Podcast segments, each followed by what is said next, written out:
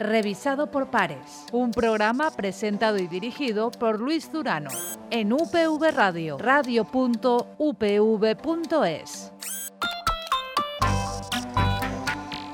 Hola y bienvenidos a una nueva edición de Revisado por Pares, este programa de divulgación científica de UPV Radio que cuenta con la colaboración de la Fundación Española para la Ciencia y la Tecnología del Ministerio de Ciencia e Innovación.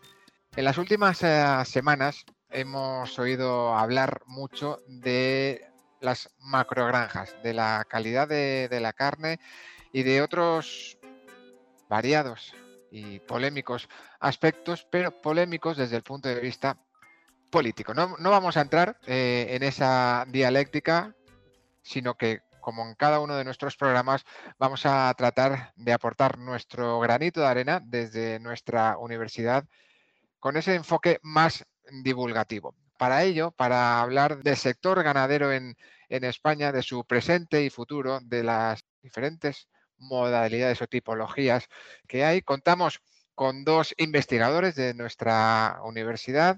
En primer lugar, saludamos a Chelo Calafat. Chelo es investigadora del Departamento de Economía y Ciencias Sociales del Grupo de Investigación de Economía Internacional y Desarrollo y directora de la cátedra Avant. Chelo, muy buenas. Muy buenas. Aquí y va a compartir este espacio con, nosotros el director del Instituto de Ciencia y Tecnología Animal de nuestra universidad, que es Salva Calvet. Salva, muy buenas. Hola, muy buenas, Luis. Como os decía, no vamos a entrar en la dialéctica y en el barro político, porque no es nuestro cometido, sino que vamos a tratar de arrojar un poco de luz sobre la realidad de este sector tan importante para la economía eh, española y para el futuro de nuestros pueblos también. En primer lugar, hablemos del sector en sí. Eh, ¿Cuáles son los rasgos que, lo definen? ¿Qué tipología de, explotaciones hay actualmente? Bueno, si, quieres voy contestando yo a esta pregunta. La verdad es que la, ganadería a nivel nacional e, es muy variada y tiene mucha más, mucha más variabilidad de lo que un poco se ha planteado en los medios, que son esos extremos de una ganadería absolutamente extensiva y en exterior, y unas macrogranjas de grandes instalaciones masificadas. Entre esos extremos hay mucha variabilidad y muchos sistemas productivos donde están la mayoría de los productores.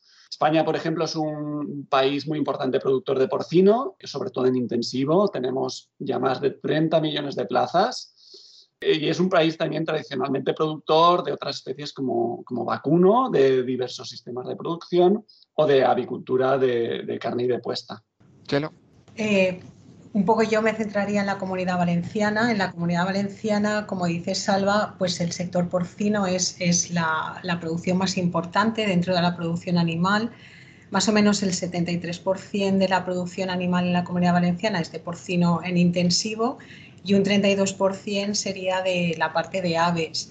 En cambio, de la parte más, menos intensiva, del extensivo, está el bovino y el ovino caprino, que apenas representan el 10% de nuestra producción valenciana de la producción animal. La realidad del sector no es la realidad que hemos estado escuchando estas últimas semanas, Salva. Sí, eh, la verdad es que es algo que hemos comentado muchas veces en los últimos días con los propios productores que no entienden muy bien ¿no? Eh, a qué se debe todo esto que se está comentando. Es verdad que se han puesto encima de la mesa muchos, muchos temas que son de absoluta relevancia para la producción ganadera pero, pero claro, mm, probablemente lo que más eh, está llamando la atención en el sector es el énfasis que se está poniendo en los distintos sistemas de, producción, ¿no? Bueno, yo os diría ya que entra, Salva, en, los sistemas de producción, en esto que llaman las macrogranjas, ¿no? No sé, desde el punto de vista normativo, mm, desde ahora mismo no existe ninguna normativa que introduzca este término. Entonces, ¿Qué es, qué es, Chelo, Salva, una macrogranja? Bueno, yo, bueno, os doy yo mi opinión. Para, para, interpretar un poco el término macrogranja, lo que yo haría es ir a la normativa comunitaria sobre emisiones industriales del 2010, que es de aplicación a la cría intensiva de aves y también de, de cerdos bien de más de, en el caso de las aves, más de 40.000 plazas, y en el caso de los cerdos, 2.000 para los cerdos de cría y 750 para las reproductoras. Y también están obligadas a declarar sus emisiones todas las explotaciones que superen las 10 toneladas de amoníaco al año. Esto lo que hace es que el Ministerio para la Transición Ecológica y el Reto Demográfico cuenta con un registro estatal de emisiones y fuentes contaminantes y actualmente en este registro hay unas 7.100 complejos industriales que informan de sus emisiones y el 53% corresponde al sector de la ganadería, a las aves y, al porcino. Es decir, que hay unas 3.700 explotaciones que se considerarían de gran tamaño o que, son, que tienen fuentes de emisión, sin contar que aquí no se incluye el vacuno intensivo. En la comunidad valenciana se incluyen en este registro son 117 instalaciones ganaderas, de las cuales 73 son de porcino y 32 son de aves, bien, del total de las explotaciones que tenemos en la comunidad valenciana. Esto sería un poco lo que más acercaría a ese término de, no sé si macrogranja quiere decir fuentes contaminantes. Salva. Sí, a ver, eh, realmente, como has indicado, el término macrogranja no, no existe, eh, digamos, a nivel técnico, pero yo creo que en el ideario popular ya uno se va haciendo la idea que combina dos cosas, ¿no? Es una producción intensiva, en primer lugar, es decir, donde los animales están en un sitio mayormente cerrado y se ponen todas las, digamos, todos los medios para, para favorecer su crecimiento. Y luego por la parte de macro indica que es de grandes dimensiones, ¿no? Entonces eso un poco es lo que combina lo que ha estado diciendo Cheno, que, que es, eh, sería el equivalente o muchos lo comparan a ese registro de emisiones contaminantes. Claro, ahí hay una cosa que tener en cuenta. En primer lugar, que ese límite, eh, digamos, es, arbitrario, ¿no? Porque, por ejemplo, en la comunidad valenciana muchas de las granjas son menores a ese límite, pero siguen con un sistema de producción parecido, ¿no? Entraría o no dentro de macrogranja. Y segundo, llama la atención, como ha dicho Chelo, que gran parte de las instalaciones que se consideran contaminantes en España son, son granjas y para un ganadero es difícil entender que cuando cría 2.000 cerdos, que no es una granja de, grandes dimensiones, de grandísimas dimensiones, que entre dentro de la misma categoría, por ejemplo, que entra una refinería de, petróleo o cualquier otra industria, digamos, eh, aparentemente más contaminante. Entonces, bueno, macrogranja un poco en el ideario junta esas dos cosas, intensividad y gran tamaño. Esa intensividad, o sea, ese modelo intensivo, y aquí eh, posiblemente sí que entremos en uno de los temas de, debate, ¿es una solución o es una amenaza, Chelo, para, en este caso, la España despoblada? Bueno, yo lo primero que diría es que esa España despoblada de la que hablamos, pues es una España rural, ¿no? donde el sector, el sector primario ha sido una de las principales eh, motores económicos. Entonces estamos hablando de zonas donde la agricultura y la ganadería han sido el sustento de, la población. Nosotros desde la Cátedra Bant hemos realizado varias jornadas sobre despoblación y ganadería. La última la realizamos en San Mateo, en Castellón, y, realmente hasta nos sorprendió porque tuvimos eh, pues un elevado número de inscripciones y de participaciones y, la primera conclusión es esta, ¿no? Es decir, es un tema que ahí eh, en, una zona ganadera del interior de Castellón, pues importa. Eh, aquí también vimos que, bueno, actuaban, participaron ganaderos y participaron ganaderas, y entonces también una de las conclusiones que obtuvimos es la falta de asociacionismo ¿no? que, tiene, que tiene este sector. Y en cuanto a lo que me preguntas, Luis, decir, ¿es una, ¿es una solución? Bueno, pues vemos que es una solución porque es un motor de la economía de esas zonas, pero igual cuando se piensa en establecer una granja en, estas zonas, siempre se tiene que tener pues lo que yo llamo ¿no? desde, el Departamento de Economía esa visión micro y esa visión macro. Es decir, se tiene que evaluar esa instalación por sí sola, cómo contribuye ¿no? a, la, a la zona donde se va a ubicar, cuáles son pues la aportación en empleo que va a realizar y después también una visión macro, es decir, una visión global del mundo ganadero hacia dónde va. Y en el mundo ganadero, pues en el porcino que estábamos hablando, el porcino es un sector en el que venimos de un año en el que los precios han sido muy buenos, ¿no? pero vemos que desde junio los precios del porcino se están reduciendo. Esto también es debido a que China bueno, pues está resurgiendo ¿no? de, esa, de esa bajada de producción que había tenido debido a la, a la peste porcina africana. Y entonces, pues vemos que los costes, por un lado, están aumentando, los precios están bajando y entonces la, la sustentabilidad de las explotaciones pues hay, que, se tiene que tener en cuenta.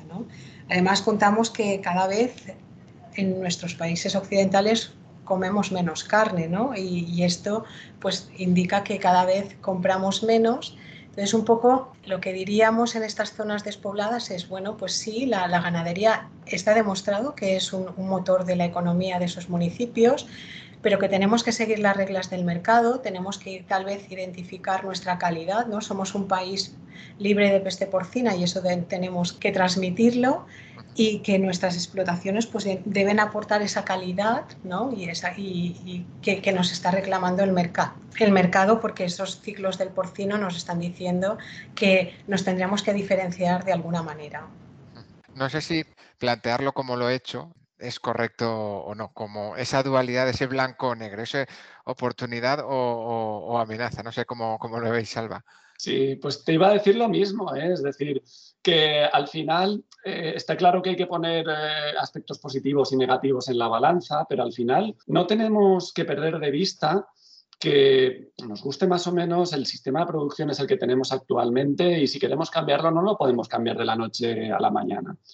En efecto, el modelo de producción, al menos en la comunidad valenciana, no es el de grandes instalaciones que como puede ser eh, a lo mejor en otras regiones de, España.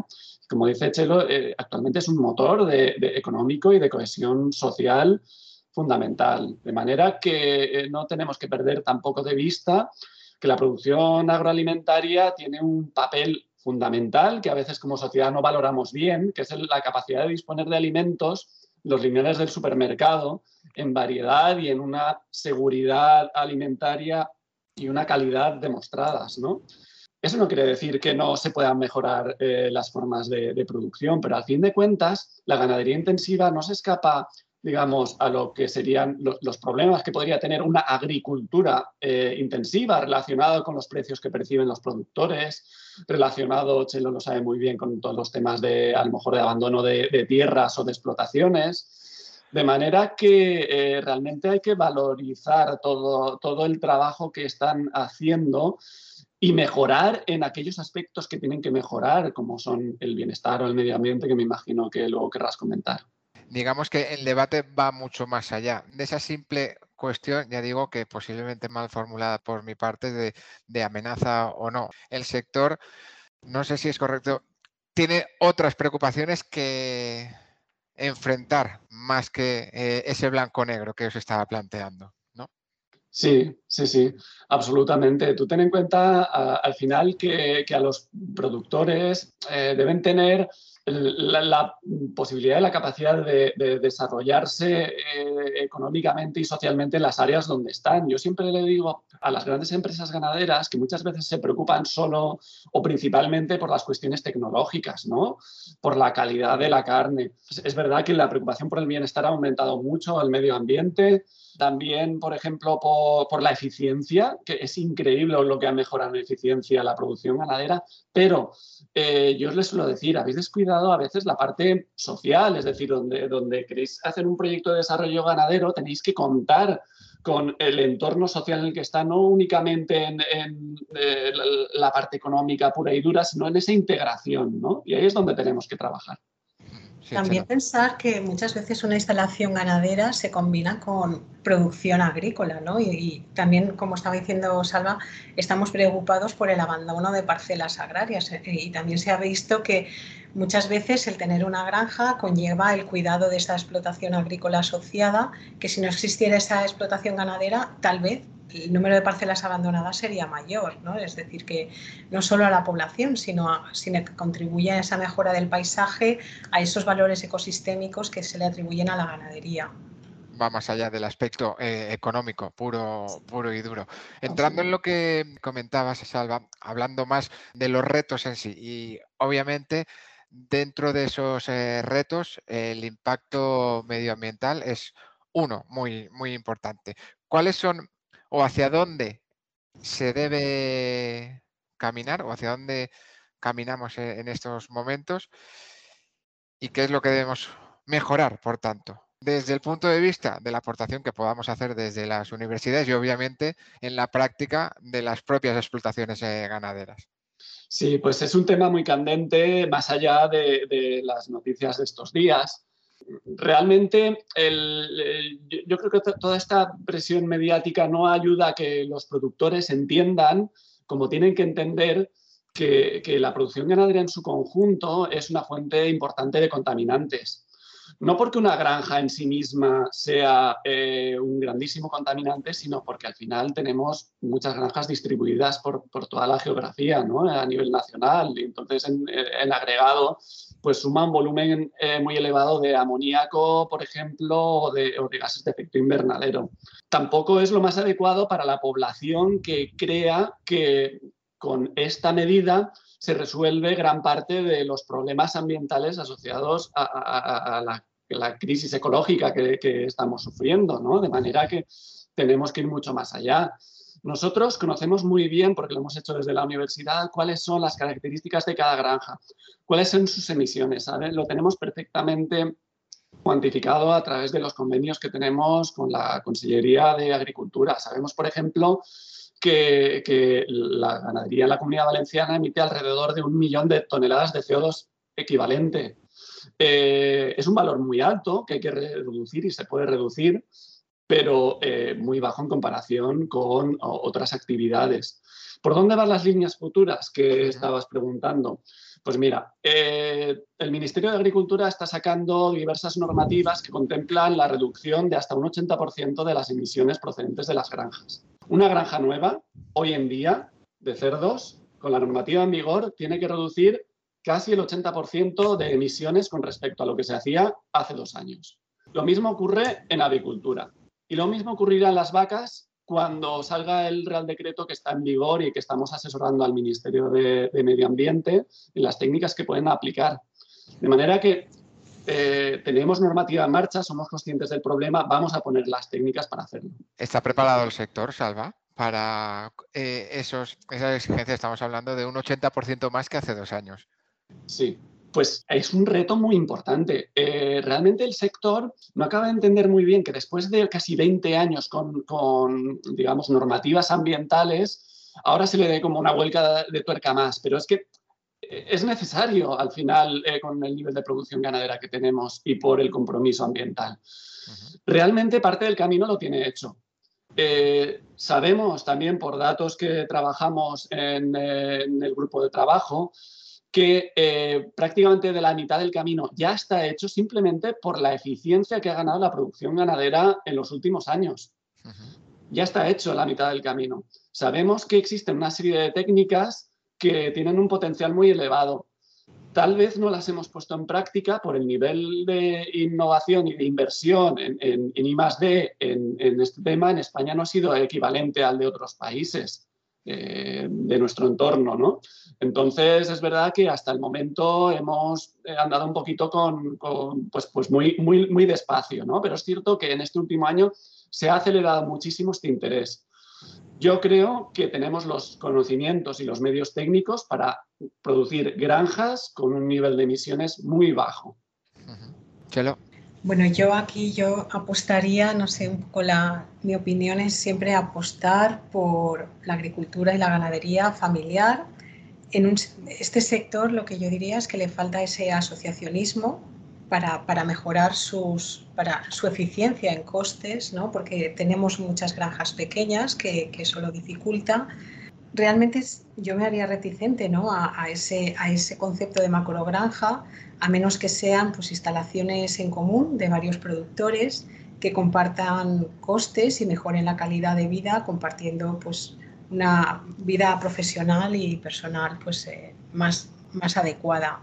Por otra parte, también, bueno, junto con Salva hicimos un estudio en el que, en el que evaluábamos en cuántos municipios en riesgo de despoblación se podrían ubicar granjas. ¿no? Hicimos un estudio que nos decía pues, que prácticamente en un 66% de los, de los municipios en riesgo de despoblación de la comunidad valenciana hay superficie apta para la instalación de granjas de, porcino de, primer y segundo grupo, que serían las, las más habituales en la comunidad valenciana, Entonces habría que hacer ese estudio ¿no? de dónde conviene instalarlas o no.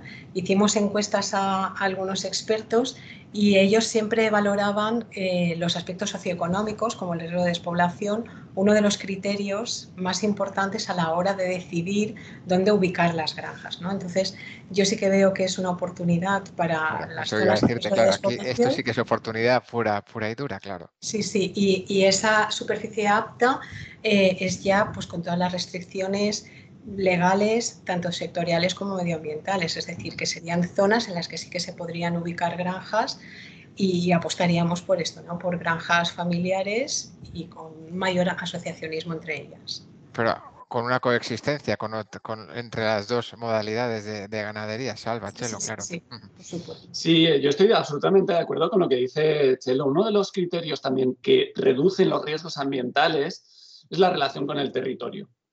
Esas grandes granjas producen de forma concentrada una serie de, productos, ¿no? Eh, eh, el estiércol, los purines, que su uso natural es utilizarlos como fertilizantes en las tierras de cultivo y son fertilizantes perfectamente válidos. Pero claro, conforme el tamaño de la granja eh, se hace más grande, es más difícil encontrar eso. De manera que ese modelo familiar, ese modelo ligado al territorio, realmente es el que facilita mucho esa coexistencia. Por tanto, no sé si ese futuro pasa por una mayor diversificación, aprovechar el potencial que en este caso puede tener el sector ganadero y entendedme eh, hablar de, potencial para luchar, por ejemplo, contra esa despoblación. Chelo. Sí, sí, claro. Aquí hablábamos de ganadería intensiva, ¿no? De decir, ¿dónde podríamos ubicar a ganadería intensiva? La ganadería extensiva hay mucha más superficie para poderla implementar, con lo cual es completamente coexistente entre los dos tipos de, ganaderías.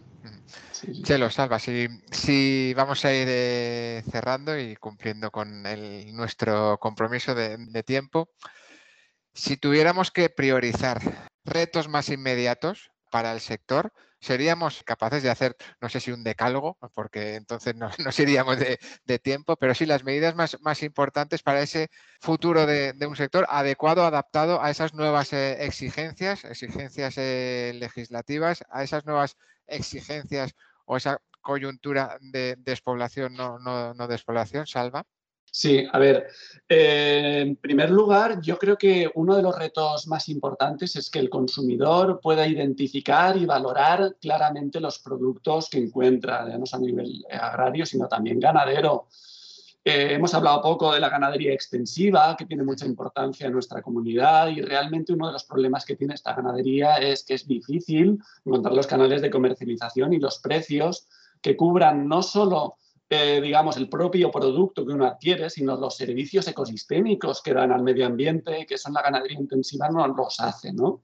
Entonces, esa valorización, esos productos tendrían que identificarse claramente por el consumidor. Hace falta mejor información, por tanto. Absolutamente.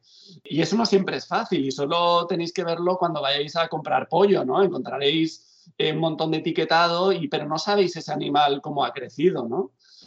Eh, entonces, sin embargo, perdona, Salva, este no es un argumento que se someta a debate y estaréis conmigo que es uno de los argumentos fundamentales. Absolutamente. Tú ten en cuenta, los productores eh, al final quieren tener un modo de ganarse la vida en el entorno en el que están. Realmente ellos hacen lo, que pueden con los recursos económicos que le llegan de la venta de, sus productos, ¿no? Entonces, eh, eso está demostrado también en eh, la producción vegetal, ¿no? De los cultivos, que, solo con unos pocos céntimos que se puedan repercutir por kilo al productor, la capacidad de poder mejorar los sistemas de producción es enorme. Claro, eso ahora que está tan de moda hablar de la resiliencia, ¿no? Eso lo que haría es realmente que la producción, nuestra producción, pues fuera más resiliente a esos movimientos del mercado. entonces, si el consumidor valoráramos esta producción, pues también sería, sería pues muchísimo más eficiente para el, para el productor. Tenemos uno de los retos. Siguiente, Salva. Sí, a ver, el siguiente yo creo que podría ser, el, es decir, no, hay que eh, desechar todos los avances tecnológicos que ha conseguido eh, la producción ganadera en los últimos años. Los avances han sido espectaculares, nos llevaría mucho tiempo resumirlos, pero en un futuro, tanto para ganadería intensiva como para extensiva, las tecnologías digitales las que ya estamos trabajando desde nuestro instituto, tienen un grandísimo potencial para mejorar la producción, para mejorar la trazabilidad, para tener mejor control sobre todas las cuestiones ambientales, para poder aportar mejor información al consumidor, eh, para tener animales más sanos, en mejor bienestar. Todo eso lo estamos eh, trabajando ya y ese tipo de ganadería, tanto en intensivo como en extensivo, será la que tengamos muy seguramente en los próximos años. Chelo, y contigo cerramos. Bueno, pues yo os propondría pues, menos dependencia ¿no? de que la producción animal se alimente ¿no? de, exportaciones que tenemos, de, productos importados que tenemos que realizar. Pues antes de, concluir, último turno de, palabra. Si queréis añadir algún aspecto más a todos los que hemos abordado, podríamos eh, abordar muchísimos, pero como decíamos al principio, eh, queremos aportar ese granito de, arena en este primer programa. Seguro que tenemos ocasión de, seguir ahondando en las características presente y futuro del sector, pero Salva, en primer lugar, si quieres añadir cualquier otra reflexión. Esto sí, nada, incidir que evidentemente la producción ganadera, como cualquier otra de las producciones de servicios de bienes y consumos, pues tiene también unos impactos ambientales, son impactos que se conocen bien. A nivel objetivo podemos contar con ellos y podemos y conocemos las formas en las que lo podemos eh, reducir y realmente estamos en una oportunidad única para hacer eh, o para conseguir un cambio de, tendencia en, esta, en el modo en el que hacemos los sistemas de producción. Y en ese cambio de tendencia la ciencia y la tecnología eh, tiene mucho que aportar, como viene haciendo. Absolutamente. Chelo, ahora sí, ahora sí que cerramos contigo este bueno, pues yo lo que diría es, es, bueno, basándome en estos pilares que ha dicho Salva, pues conocimiento del consumidor, eh, basándonos en la tecnología, en la bioseguridad y también en la internalización, eh, internacionalización de nuestros productos. Pues con estas últimas reflexiones de Chelo Calafat, directora de la Cátedra Avanta, de Salvador Calvet, director del Instituto de Ciencia y Tecnología Animal, ambos de nuestra universidad, de la Universidad Politécnica de Valencia.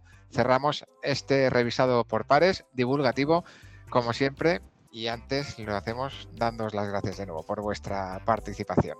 Un placer. Hasta aquí, como comentábamos, esta nueva entrega revisado por pares. Volvemos a escucharnos en un par de semanas nuevamente como siempre recordamos, de la mano de la Fundación Española para la Ciencia y la Tecnología del Ministerio de Ciencia e Innovación, de UPV Radio y de Cuonda Radio. Muchas gracias por estar ahí y ser felices.